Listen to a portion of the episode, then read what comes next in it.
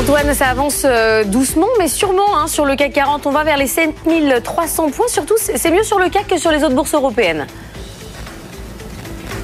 Absolument, 7267 points en plus haut de la séance hier. C'est vrai, une surperformance qu'on a dû en majeure partie à la très très forte baisse de Bayer qui a subi sa plus forte baisse historique avec une nouvelle déconvenue à 1 milliard et demi de dollars sur le dossier du glyphosate aux États-Unis. Alors on sent que les évolutions sont quand même réduites. On a fait plus 0,18% hier sur le CAC 40, mais la tendance reste bonne après une semaine précédente où on aura gagné 2,6%.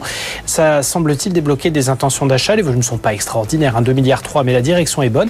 Et dans ce marché un peu technique, on arrive à naviguer sans trop d'écueil, on reste au calme, mais toujours stimulé, tiré vers le haut par Wall Street. Évidemment, encore une belle hausse pour le Nasdaq, plus 1,13, le S&P 500 plus 0,7. La volatilité faiblit encore sous les 14 points pour l'indice VIX. En attendant ce soir à la publication des minutes de la dernière réunion du comité de politique monétaire de la Fed, ça pourrait provoquer quelques arbitrages à Wall Street et chez nous demain matin.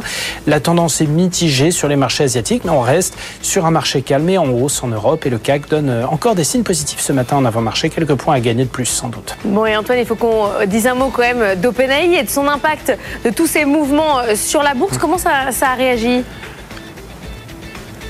Bah, euh, par des chiffres spectaculaires autour du Nasdaq et autour des valeurs concernées. Hein. Toute cette agitation autour d'OpenAI a bien inquiété, mais au final, tout le monde est soulagé. La preuve, on a des plus hauts historiques signés par Nvidia et Microsoft notamment, ce dernier bénéficiant de l'attrait des investisseurs qui se disent bah, parfait, Microsoft a réussi à s'emparer de toute la substance d'OpenAI sans débourser un cent. Parallèlement, les projets fumeux de Sam Altman de monter de toutes pièces un spécialiste des puces conquérant à Nvidia semblent tomber à l'eau euh, après ce qui s'est passé. Donc les deux grands architectes de l'IA sortent renforcés de l'aventure pour les boursiers. Peut-être de quoi redonner du grain à moudre aux acheteurs du Nasdaq. On a eu aussi, et c'est à noter, des plus haut annuel pour Facebook hier, pour Palantir, pour Broadcom, IBM et Intel. L'indice composite signe son meilleur score sur trois semaines depuis 2020 et gagne désormais 36% depuis le 1er janvier. Personne ne voit vraiment comment la machine pourrait s'arrêter avant la fin de l'année. Ce sera sans doute le catalyseur principal d'un éventuel rallye de Noël.